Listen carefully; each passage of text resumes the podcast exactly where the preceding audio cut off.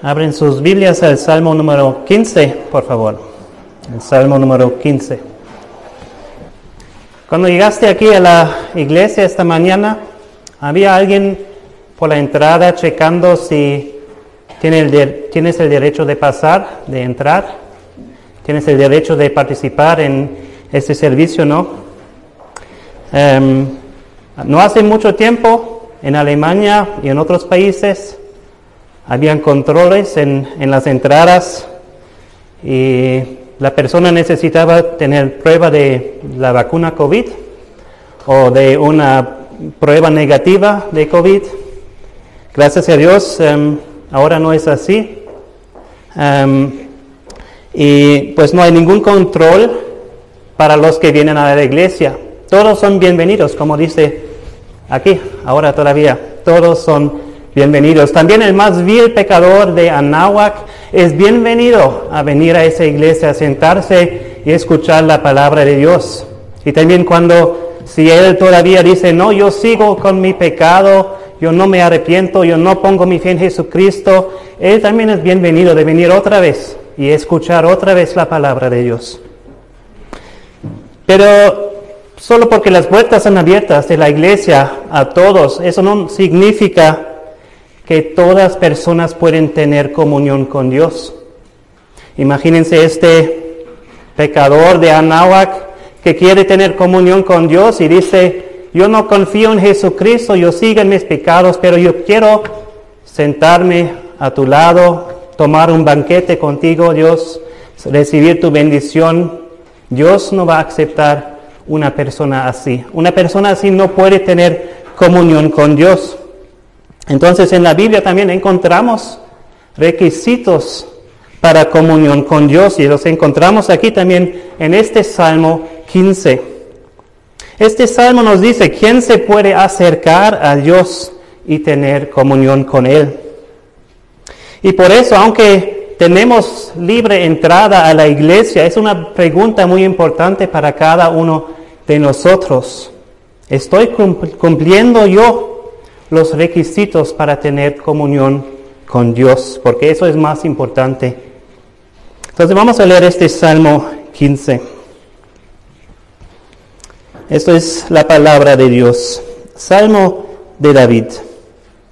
Jehová, ¿quién habitará en tu tabernáculo? ¿Quién morará en tu monte santo? El que anda en integridad y hace justicia y habla verdad en su corazón. El que no calumnia con su lengua, ni hace mal a su prójimo, ni admite reproche alguno contra su vecino. Aquel a cuyos ojos el vil es menospreciado, pero honra a los que temen a Jehová. El que aun jurando en daño suyo, no por eso cambia. Quien su dinero no dio a usura, ni contra el inocente admitió cohecho. El que, el que hace estas cosas no resbalará jamás. Vamos a orar. Nuestro Dios, es un gran privilegio poder encontrarnos en tu casa esta mañana, hablar contigo ahora mismo y escuchar tu palabra. Y yo creo que todos aquí, o la mayoría aquí, la gran mayoría por lo menos, tiene ese deseo de tener comunión contigo. Y tú nos dices cómo eso es posible, Dios, cuáles requisitos debemos cumplir. Ayúdanos, Dios, hoy cuando miremos este texto a conocer a nosotros mismos, conocer nuestro corazón y aprender de tu palabra qué debemos hacer, cómo debemos vivir y cómo podemos tener comunión contigo. En el nombre de Jesús, amén. Este es otro salmo de David y no nos dice las circunstancias, el contexto histórico de este salmo, cuando fue escrito. Podamos imaginar que fue escrito quizás, posiblemente, después de lo que pasó cuando estaban llevando la arca de Dios de un lugar a otro. Una, y una persona estaba mirando la arca, estaban em, las vacas llevándolas y parecía caer esa arca de Dios. Una persona puso su mano para que no cae la arca de Dios, que era un objeto muy santo para los israelitas. Y lo que pasó con esa persona que se llama Usa, que Dios lo mató a esa persona por hacer eso, por tocar la arca de Dios que era tan santa. La reacción de David era de dos formas. Uno era, era enojado él mismo. ¿Cómo puede ser que Dios mata a esa persona que quiere cuidar la arca de Dios? Pero también la otra reacción de David era que tenía miedo de Dios. Porque si es así, si una persona, que Dios mata a una persona con, con buenas intenciones, para proteger la arca de Dios, pero solamente tocando era una violación con pena de muerte. Entonces, ¿quién puede acercarse a un Dios tan santo? Seguramente eso era su pregunta, quizás también él escribió este salmo después de esta ocasión. ¿Cómo puedo acercarme a Dios? También esa es la pregunta, era la pregunta de personas que cada año después de esto cuando ya fue hecho el templo, venían a Jerusalén, al templo. Y personas piensan que ese, este salmo es una liturgia de entrada, para que cantaban personas en camino a Jerusalén, en camino al templo, em, pensando a, pues, ¿cómo puedo yo acercarme al templo o a Dios, el Dios del templo? También este salmo podemos ver como un salmo de sabiduría. Y así también es un contraste al salmo anterior que hemos visto, que donde vemos en Salmo 14 la necedad de los hombres o de los pecadores. Aquí vemos una persona sabia. Martín Lutero dijo esto, este salmo sigue bien al salmo anterior. En Salmo 14 vemos una descripción del diseño o del ejemplo de una persona impía. Y en el Salmo 15 vemos una descripción del ejemplo de una persona piadosa. Esto quiere enseñarnos no solamente de apartarnos del malo, sino también de hacer lo bueno. No solamente de despojarnos del viejo hombre, sino también de vestirnos del nuevo hombre, que es el creado según Dios. Entonces tiene tres partes este salmo. Primeramente, al inicio, la pregunta, versículo 1, y los siguientes versículos es la respuesta, y al final también una promesa. Miremos la pregunta. Y aquí vemos dos preguntas en el versículo 1. Jehová, ¿quién habitará en tu tabernáculo? ¿Quién morará en tu monte santo? Son dos preguntas, pero son muy paralelos, son muy parecidos. Realmente es, una pregunta principal con dos aspectos. Y el primer aspecto es cómo podemos tener comunión de Dios durante nuestra vida aquí en la tierra. ¿Cómo podemos tener esta comunión de Dios mientras estamos viviendo aquí en la tierra? Es una comunión de Dios que va a ser temporal. Solo mientras vivimos tenemos oportunidades de tener comunión con Dios. Y esta primera parte o esa primera em, pregunta también nos muestra algo de temporal. Dice, Jehová, ¿quién habitará en tu tabernáculo? Esa palabra habitará también es usado en la Biblia para personas que hacen una visita, que pasen unos días eh, en un lugar y después se vayan otra vez. Eh, no es un, un estar eh, un lugar para siempre. Y la palabra tabernáculo también sabemos um, que no era un edificio permanente en el pueblo de Israel. Llevaban el tabernáculo de un lugar a otro hasta que fue construido el templo finalmente. En este tiempo, en el tiempo cuando David está escribiendo este salmo, todavía estaba el tabernáculo en Jerusalén porque Dios no había permitido a David construir el templo. Pero después su hijo Salomón hizo el gran templo maravilloso. Um, y este templo fue construido en un, monte que fue llamado después el, um, monte del templo, o también tiene el nombre Monte Sión. Y quizás también cuando el templo fue construido, como he dicho antes, cada año venían la gente a Jerusalén y venían al templo para hacer sacrificios, para adorar a Dios. Y seguramente esa pregunta, ¿quién puede habitar en tu tabernáculo? ¿Quién puede estar, tener comunión con Dios? Era la pregunta de los que venían a Jerusalén, ¿cómo puedo acercarme a Dios? También los que vivían en Jerusalén quizás han visto cada día el templo, pero en situaciones especiales también fueron allá y preguntaban eso también. Y también los sacerdotes que trabajaban allí, seguramente era su pregunta también, especialmente el sumo sacerdote que una vez al año entraba al lugar santísimo.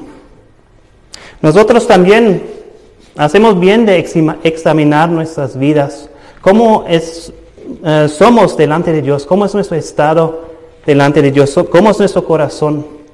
Hay pecado en nuestras vidas de lo cual debemos arrepentirnos. Eso también hagamos especialmente antes de tomar la cena del Señor, pero es muy bueno hacerlo mucho más veces que solamente en estos tiempos. Ahora no hay un templo, ah, no vamos a un templo, pues aquí también en México los edificios de iglesias a veces se llaman templo, pero no es como el templo en Jerusalén. El templo en Jerusalén era único, no había otro templo así. Era un lugar muy santo, un lugar muy especial. Aquí los edificios de las iglesias, también que se llaman templos a veces, pues no son únicos, hay muchos de esos y no son tan santos como el templo, no tan especial como el templo. Este edificio es, es un edificio como otro edificio. Pero lo que es especial en la iglesia no es el edificio, sino la gente, el pueblo que se congrega aquí. Porque aquí se congrega un pueblo único, un pueblo santo, un pueblo especial de Dios. Y cuando venimos a la iglesia podemos tener comunión con Dios en este contexto, en medio de la congregación, en medio del pueblo de Dios. Pero yo espero que no sea solamente los domingos que quieres tener comunión con Dios, sino que quieres tener comunión con Dios cada día. Y eso también podemos hacer en nuestras casas, cuando tomamos tiempo en silencio, cuando leemos la palabra de Dios, cuando oramos y pasamos tiempo con Él también en la vida diaria, en lo que estamos haciendo, cuando nos preguntamos, ¿qué debo hacer ahora, Dios? Por favor, ayúdame, deme sabiduría. Entonces, eso es un aspecto de tener comunión de Dios en esta vida, cuando estamos en la iglesia o en nuestras vidas personales. Pero la pregunta es, ¿cómo puedo tener yo comunión con Dios aquí en la iglesia o en mi vida personal? ¿Estoy cumpliendo yo con los requisitos para comunión con Dios? La otra, el otro aspecto de comunión de Dios mira hacia el futuro, mira hacia la eternidad. Porque un día el pueblo de Dios va a estar presente con Dios para toda la eternidad. Y la segunda parte de este versículo habla más de eso. Aquí dice, ¿quién morará en tu monte santo?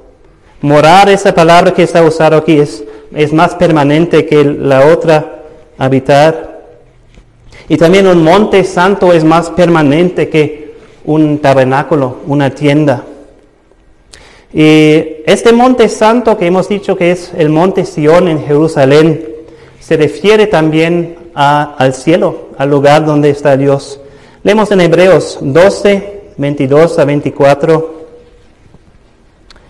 Sino que os habéis acercado al monte de Sión, a la ciudad del Dios vivo, Jerusalén, la celestial a la compañía de muchos millares de ángeles, a la congregación de los primogénitos que están inscritos en los cielos, a Dios el juez de todos, a los espíritus de los justos hechos perfectos, a Jesús el mediador del nuevo pacto, y a la sangre rociada que habla mejor que la de Abel. Entonces, el monte Sion no solamente es Jerusalén, habla también del cielo. ¿Y cómo puedo yo tener comunión con Dios en el cielo? ¿Cuáles son los requisitos para esto. No hay nada más importante en la eternidad que tener comunión con Dios. Porque la alternativa a comunión con Dios en la eternidad, la alternativa es estar en el infierno para siempre, sufriendo en el fuego los dolores, la ira de Dios. Entonces, no hay nada más importante en la eternidad de tener comunión con Dios. Pero unas personas piensan, pues, sí, eso quiero, yo quiero ir al cielo, no quiero ir al infierno, pero comunión con Dios es importante para mí en el futuro, pero ahora aquí en la tierra, pues, no es tan importante para mí.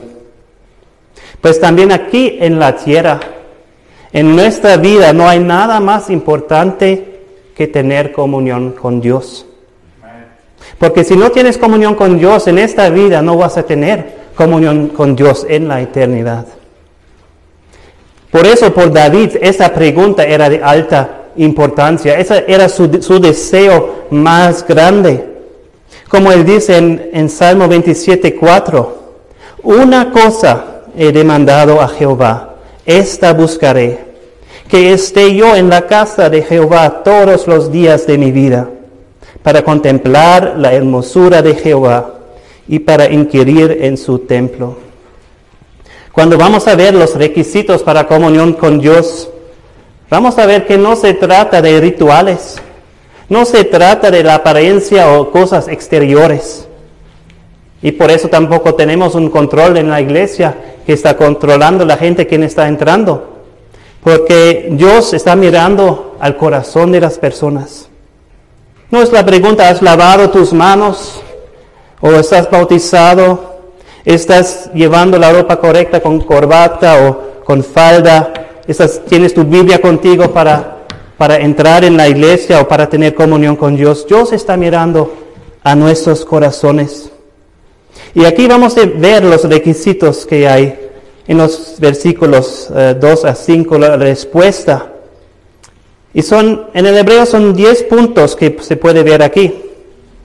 10 puntos que nos hacen acordar o recordar de otros 10 puntos en el Antiguo Testamento. 10 mandamientos que Dios nos ha dado.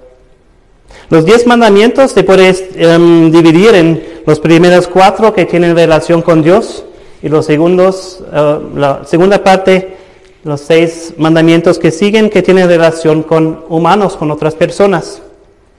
Pero también otra forma de dividir los diez mandamientos es que vemos primeramente tres mandamientos que son declaraciones negativas, negativos. No debes hacer eso. No tendrás otros dioses. No te haces um, ídolos y te inclinarás delante de ellos. No tomarás el nombre de Dios en vano. Y después de esas tres declaraciones negativas, hay dos declaraciones positivas. Guardarás el día de reposo honrarás tus padres. Y después siguen cinco negativos, no matarás y, los restos que siguen. Aquí este Salmo 15 tiene tres declaraciones positivas, positivas y tres negativas. Y después dos positivas y dos negativas. Las primeras tres declaraciones positivas em, nos dan una idea de la respuesta general de cómo debemos ser, cuáles son los requisitos para comunión con Dios generalmente. Ahí leemos en el versículo 2, el que anda en integridad y hace justicia y habla verdad en su corazón. Eso habla de tres aspectos de cada uno de nosotros. Primeramente, el que anda en integridad. Eso habla no, de nuestra forma de andar, sino de nuestro carácter, de quién tú realmente eres, de cómo son tus pensamientos. Segundo, el que hace justicia, habla de nuestras acciones, de lo que hacemos. Y terceramente, nuestras palabras, eh, em, que habla verdad en su corazón. Tu carácter, tus acciones y tus palabras. Eso vemos también en los primeros tres mandamientos. En relación a Dios, el primer mandamiento, no tener otros dioses, habla de nuestro carácter, de nuestra forma de pensar. no hacer imágenes y inclinarnos delante de ellos, habla de nuestras acciones. Y no tomar el nombre de Dios en vano, habla de nuestras palabras. Entonces, en esas tres categorías, este salmo nos da también más ejemplos específicos de qué estamos hablando. Miremos primeramente a las palabras. Dice el versículo 2 que la persona que puede tener comunión con Dios habla verdad en su corazón. Y también el versículo 3 nos da un ejemplo de eso. Dice, el que no calumnia con su lengua. Eso quiere decir que esa persona no está hablando mal acerca de otras personas y hablando malas cosas que son mentiras, que no son verdad. No están diciendo a su amiga, ah, mira, este tal persona así, así. Y solo diciendo mentiras malas acerca de otras personas. Pues seguramente nadie aquí lo hace eso, ¿no? Pero ya lo veo en mis hijos. Y no sé si lo tienen de mí, pues tienen de mi, mi naturaleza, porque yo también he hecho esto en mi vida. Em, pero eso es, no, no, no es lo único que debemos tomar en cuenta, que nosotros mismos no estamos hablando mal malas cosas que no son verdad acerca de otras personas. Tampoco debemos dejar que otras personas hablan así en nuestra presencia. Dice el versículo 3 al final, ni admite reproche alguno contra su vecino. Puede pasar que una persona esté hablando mal acerca de otra persona, que son mentiras o no sabe si es verdad o no. Y si tú, si tú estás escuchando y diciendo, ah, sí, ah, entiendo, sí, sí, y dejas a él continuar, entonces estás participando en este pecado del otro hombre. Una persona que quiere tener comunión con Dios debe decir, no, no voy a escuchar esas cosas. Hablemos con esa persona, si hay algo malo que he hecho, podemos hablar con esa persona misma, pero no voy a escuchar malas palabras acerca de otra gente. El mandamiento número 9 nos dice que no debemos mentir. En Efesios 4, 25 leemos, por lo cual desechando la mentira, hablad verdad cada uno con su prójimo. Entonces pregúntate a ti mismo, ¿cómo son mis palabras? ¿Son verdaderas mis palabras? Porque si quieres tener comunión con Dios necesitas también hablar verdaderamente. También usar tu boca también en otra forma que también pues que no hace pecado contra Dios. El tercer mandamiento nos dice que no debemos tomar el nombre de Dios en vano, ligeramente, hablando así. O también, pues otra gente también lo toman seriamente en vano, pero dicen cosas que no son verdaderas. Dicen, Dios me ha dicho esto y tú debes hacer eso porque Dios me ha dicho esto. No debemos tomar el nombre de Dios en vano. Así deben ser nuestras palabras verdaderas y nuestras acciones como deben ser. Versículo 2. Y hace justicia. Nuestras acciones, nuestros hechos deben ser justos. Y seguramente hacia otras personas, en las relaciones que tenemos con otras personas, debemos actuar de una manera justa. Dice el versículo 3, no hace mal a su prójimo. ¿Cómo estamos tratando a nuestros prójimos, nuestros vecinos, nuestros compañeros de trabajo, nuestros familiares, nuestros hermanos de la iglesia o también las personas en la calle, en la tienda que encontramos? ¿Nuestras acciones son justos delante de Dios? Un ejemplo que da aquí en también este salmo es en el versículo eh, número 5. Dice aquí, quien su dinero no dio a usura esa, eso quiere decir que pues esa persona no presta dinero a una persona y, pide más em, usura para, para sí mismo, para tener ganancia. El problema con eso es pues los bancos hacen así y eso es un, algo que yo creo que sí se puede hacer. Pero el problema que está mencionando aquí es que personas en este tiempo estaban aprovechándose de la mala condición, de la eh, condición desesperada de gente pobre y en lugar de ayudarles, en darles dinero, ayudarles con eso, lo han prestado y se han, enriquecido más a sí mismos y han hecho la situación de esas personas peor. Y Dios dijo um, en el Antiguo Testamento, en Éxodo 22, 25, cuando prestares dinero a uno de mi pueblo, al pobre que está contigo, no te portarás con él como logrero ni le impondrás usura. Dentro del pueblo de Israel también no era um, permitido tener usura con, con sus propios hermanos, con su propio pueblo. También dice aquí, este mismo versículo cuando leemos a continuación, ni contra el inocente admitió cohecho. Esta palabra cohecho, um, un momento, también otra palabra es soborno, o en México también dice, creo, mordida. Si recibe dinero por algo que para hacer un favor a alguien, eso no debemos hacer, aunque parece bueno para ambos lados, pero en esas situación, situaciones casi siempre hay una tercera persona o circunstancia que, que, va a ser malo para esa persona. Um, es también aprovecharse de la desventaja de otras personas. Dice Éxodo 23, 8, no recibirás presente, porque el presente ciega a los que ven y pervierte las palabras de los justos. Entonces también en, como en el dinero debemos actuar justamente. Y los, los mandamientos también hablan mucho de cómo debemos tratar nuestros hermanos, nuestras em, otras personas. Debemos honrar a los padres, mandamiento 5. No matar, mandamiento 6. No cometer adulterio, mandamiento 7. No hurtar, mandamiento 8. Dios lo toma muy en serio con tantos mandamientos que tienen que ver con cómo tratamos nuestros prójimos. No, no es igual a Dios como lo hacemos. ¿Son justos tus acciones hacia otras personas? Pregúntate eso si quieres tener comunión con Dios.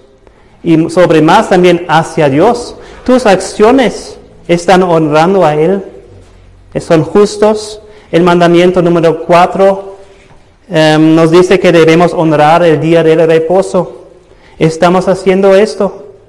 El mandamiento dos nos dice que no debemos hacernos imágenes o inclinar a imágenes, pues yo imagino, me imagino que no hay ninguna persona aquí que tiene un Buda o algo así en su, en, en su casa.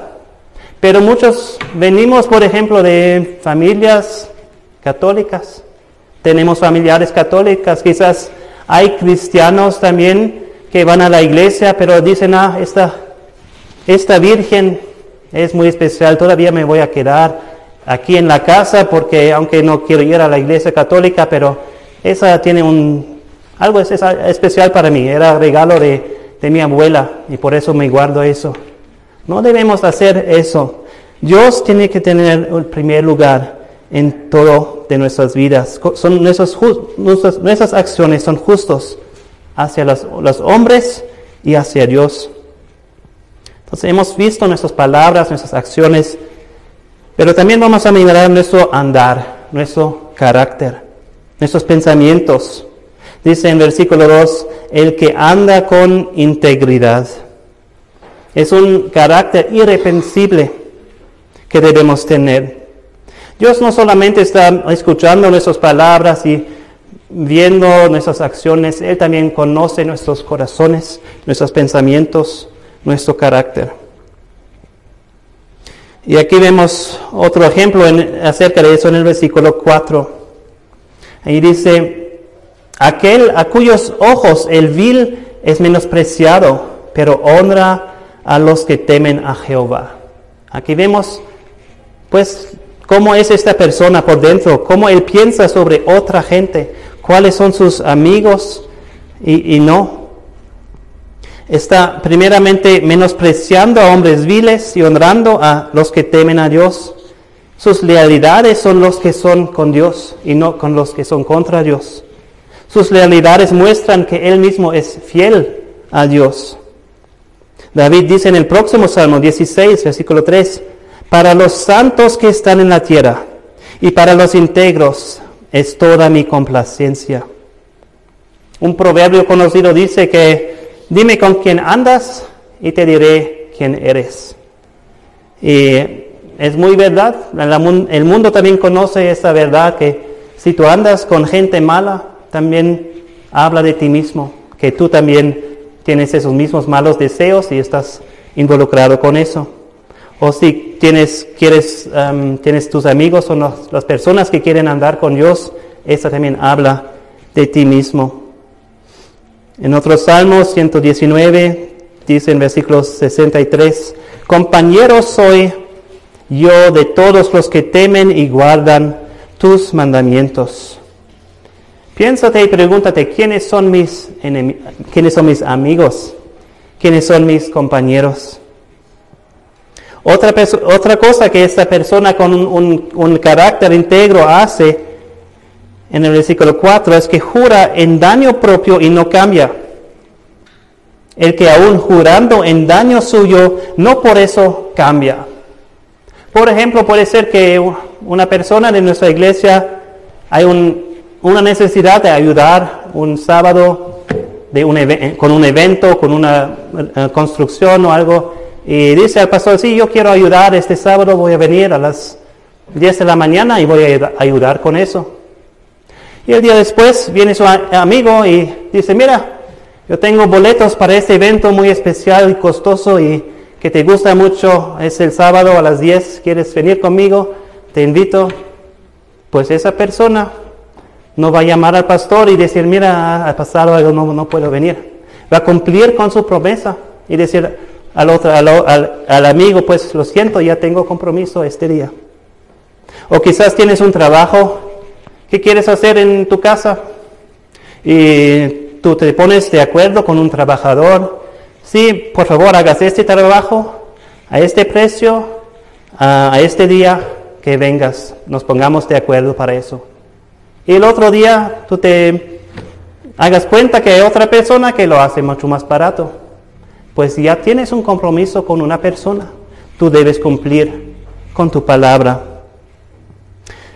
Em, ¿Eres tú un hombre o una mujer que es fiel a su palabra? ¿Eres una persona fiable? Del carácter también nos habla el, o de nuestros pensamientos, nuestros deseos, habla el último mandamiento que no debemos codiciar, querer lo que otra gente tiene. Y el primer mandamiento nos dice acerca de nuestro carácter, nuestros pensamientos, que no debemos tener otro Dios delante de Dios. Tiene Dios siempre el primer lugar en tu vida. Estos son los requisitos que vemos aquí, que nos dice, que nos dice el Salmo 15, los requisitos para tener comunión con Dios. Ahora, ¿cómo vas? ¿Cómo es tu situación?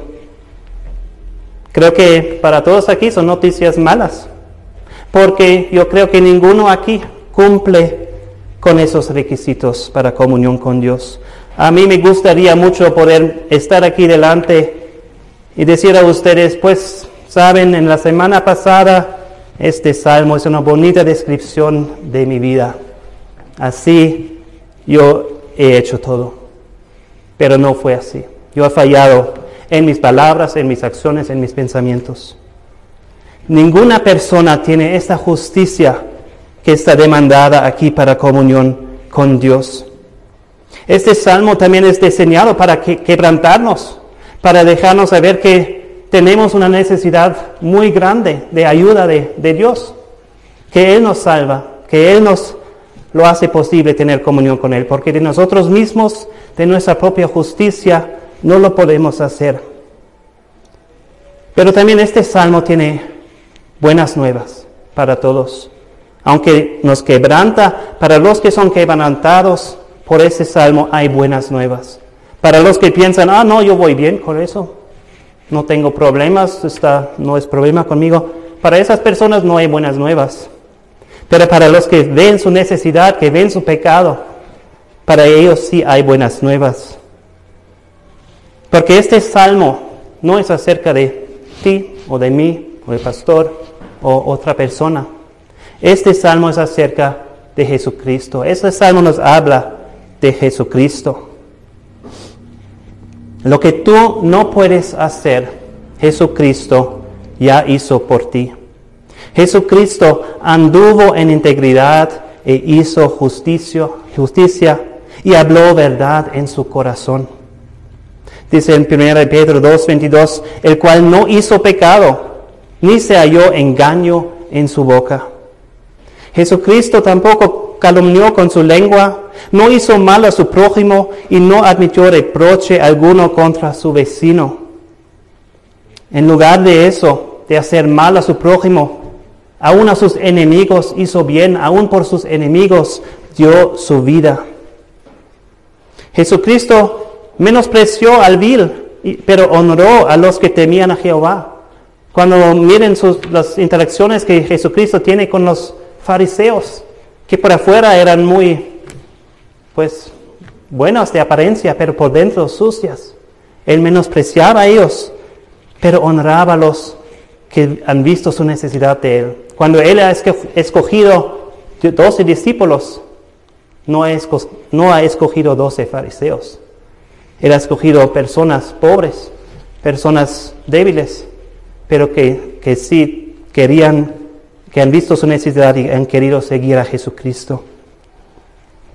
Jesucristo tampoco, pues Jesucristo también juró a su daño y no cambió. Él hizo una promesa que él iba a cumplir, aunque le costaba a él su vida.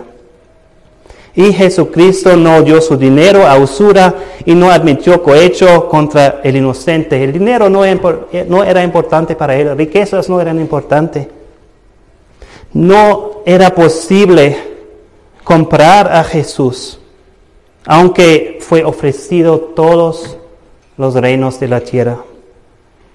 Jesucristo es el único cuya justicia cumple con los requisitos para comunión con Dios. Y Jesucristo vivió una vida perfecta para ti. Y Él murió una muerte perfecta para ti. Él tomó tu pecado en sí mismo. La Biblia nos dice que Él se hizo pecado por nosotros. Él tomó el castigo del pecado en sí mismo. Él era un sacrificio hecho una vez para siempre. Y ese sacrificio fue aceptado por Dios. Por eso Dios le resucitó después de tres días. Por la fe en Jesucristo tú puedes tener el perdón de todos tus pecados. Tú puedes también no solamente tener el perdón de tus pecados, pero también recibir la justicia de Jesucristo. Dice en 2 Corintios 5, 21, al que no conoció pecado, por nosotros lo hizo pecado, para que nosotros fuésemos hechos justicia de Dios en él. Y así, esa es la única manera como tú puedes tener comunión con Dios. Para cada vez y cada área donde has fallado y pecado, Jesucristo era completamente justo en tu lugar. Y Él ofrece esa justicia a ti. No confíes en tu propia justicia.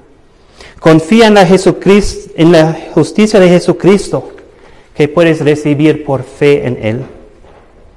Entonces no desmayes cuando ves esta, este salmo, cuando lees estos requisitos. Hay alguien que lo hace posible para ti tener comunión con Dios. Quiero decir, no desmayes, pero también quiero decir, tampoco tomas esas verdades a la ligera. Jesucristo sí te salva de tus pecados, te salva de, de la pena del pecado. Eso lo hace en un momento y es maravilloso eso. Pero eso no significa que no importa cómo vives tu vida que continúas viviendo en pecado porque tú, piensas, pues yo no puedo cumplir con eso de toda manera. Entonces no me importa. O Dios me va a perdonar de, todo, entonces no importa cómo yo vivo mi vida. Una actitud así no es una característica de alguien que fue salvado por Jesucristo. Porque la salvación se muestra en un nuevo nacimiento, un nuevo corazón que Dios nos da. Él nos hace nuevas criaturas, como dice en 2 Corintios 5, 17. De modo que si alguno está en Cristo, nueva criatura es. Las cosas viejas pasaron. He aquí todas son hechas nuevas. Jesucristo trae salvación instantáneo, pero también con la salvación Él trae también santificación. Eso es algo progresivo, no te hace sin pecado así, pero tú vas a aprender más y más a crecer en la santificación. Eso involucra arrepentimiento de tu parte, un cambio de tu pensar, que vas a odiar el pecado porque desagrada a Dios, desagrada a Dios. Va a ser también no solamente un cambio de tu, pensar, sino también de tu comportamiento, de tus palabras, de tus hechos, de tus ah, pensamientos. Tú vas a apartarte más y más del pecado y vas a tener un deseo más y más grande de vivir en justicia y santidad. Eso también no, es, no está solo con eso, eso es la obra de Dios. Nos dicen Filipenses 2, 12 y 13, por tanto, amados míos, como siempre habéis obedecido, no como en mi presencia solamente, sino mucho más ahora en mi ausencia. Ocupaos en vuestra salvación con temor y temblor, porque Dios es el que en vosotros produce así el querer como el hacer por su buena voluntad. Entonces vas a ver más y más, si eres salvo, que tienes más y más los deseos para obedecer a Dios. Es un requisito, esa, la santificación es un requisito para tener comunión con Dios. Nos dice en Hebreos 12, 14, seguid la paz con todos y la santidad, sin la cual nadie verá al Señor. Y al, al final de este salmo tenemos una promesa maravillosa también. El que hace estas cosas no resbalará jamás. El que hace esas cosas, pues no ha sido yo que ha hecho todas esas cosas, pero por la fe Jesucristo ha hecho todas esas cosas por mí y yo recibo esa justicia. Y por, por eso esa promesa también es para todos que tienen su confianza en Jesucristo. No es una promesa que nunca habrá dificultades en tu vida, nunca habrá problemas en tu vida, pero sí es una promesa cuando llegan problemas o dificultades, que tú vas a estar firme en esta vida y también por la eternidad. El último versículo que quiero leer es en, Salmo 55, 22. Ahí dice, echa sobre Jehová tu carga y él te sustentará. No dejará para siempre caído al justo. Puedes echar toda tu carga todo tu pecado, todas tus preocupaciones sobre Dios, sobre Jesucristo. Confía solo en Él. Él te sustentará. Dios quiere tener comunión contigo y Él lo ha hecho posible por medio de Jesucristo. Vamos a orar. Nuestro Padre Celestial, te doy las gracias porque Jesucristo ha vivido una vida que nosotros no hemos podido vivir. Ha muerto una, muerto una muerte que nosotros no hemos podido morir. Gracias que este amor grande de Jesucristo nos da una puerta abierta para tener comunión contigo. Solo por fe en Jesucristo. Dios, te pido que si hay alguien aquí que todavía no ha puesto su fe en Jesús, que esto sea el día, que él vea su necesidad, que vea su pecado y que ponga su fe y confianza en Jesucristo, que recibe perdón de sus pecados y recibe una nueva vida eterna. Dios, por cada uno de nosotros que somos cristianos, te pido que tú nos ayudes a vivir por la fe en Jesucristo, que tú nos santifiques más y más, que odiamos más y más el pecado y que, que tú nos des un deseo más y más grande para obedecerte. Y no solamente el deseo también para, para que también podemos hacerlo. Y el mismo Dios de paz os santifique por completo, y todo vuestro ser, espíritu, alma y cuerpo, sea guardado irreprensible para la venida de nuestro Señor Jesucristo. Fiel es el que os llama, Él también lo hará. Amén.